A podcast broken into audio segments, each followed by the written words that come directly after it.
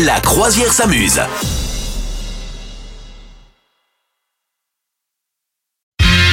C'est le moment de briller en société avec toi, Madame Neuf. Oui, tout à fait, tout à fait. Écoutez, est-ce que vous avez envie un peu de, faire le scientifique à la machine à café? Eh bien, c'est ce que je vous propose.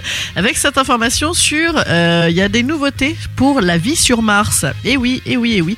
Qu'est-ce qui peut nous aider, à ton avis, à aller savoir s'il y a de la vie euh, là-bas sans avoir besoin de faire le voyage?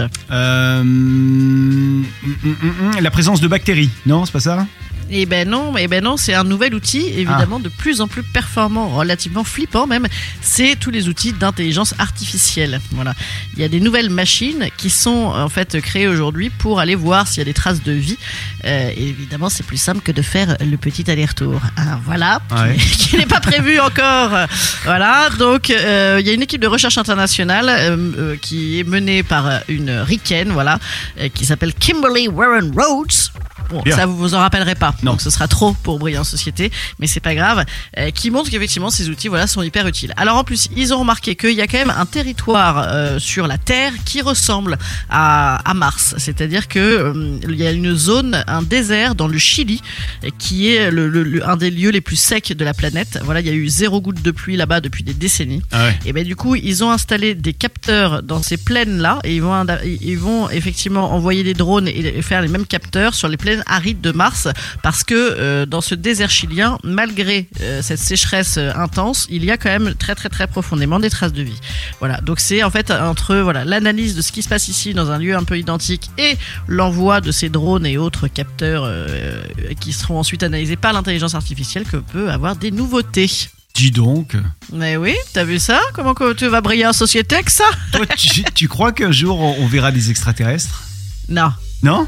Euh, pas sûr là. Non, non, pas tellement. Non, je suis pas trop à fond là-dedans, moi. Non, c'est pour. euh, non, tu sais, moi, je suis très. Je, je contrôle, je contrôle tout. Oui, oui, non, oui. non, non, pas Alors moi, j'y- crois pas non plus énormément, mais la dernière fois, j'ai fait un rêve, c'était plutôt un cauchemar, où c'était en fait, il y avait toute la ville qui était, euh, si tu veux, il y avait un gros truc qui flottait au-dessus de nous, et, Mhm. euh, et d'un coup, je me rendais compte qu'en levant la tête au ciel, que c'était un, un énorme vaisseau spatial, tu vois, avec des trucs Mhm. mais glauques, genre les aliens, tu vois, c'était pas des, c'était pas E.T., tu vois, c'était des trucs vraiment, vraiment glauques, et, euh, et je me, et je me disais, ah, c'est marrant parce que ce vaisseau spatial, il est fait dans une matière qu'on n'a jamais vue ici. Tu vois, j'avais Mhm. cette réflexion dans le rêve. Et après, je me suis réveillé. En neuf que- mollets, en neuf mollets avec une barbe.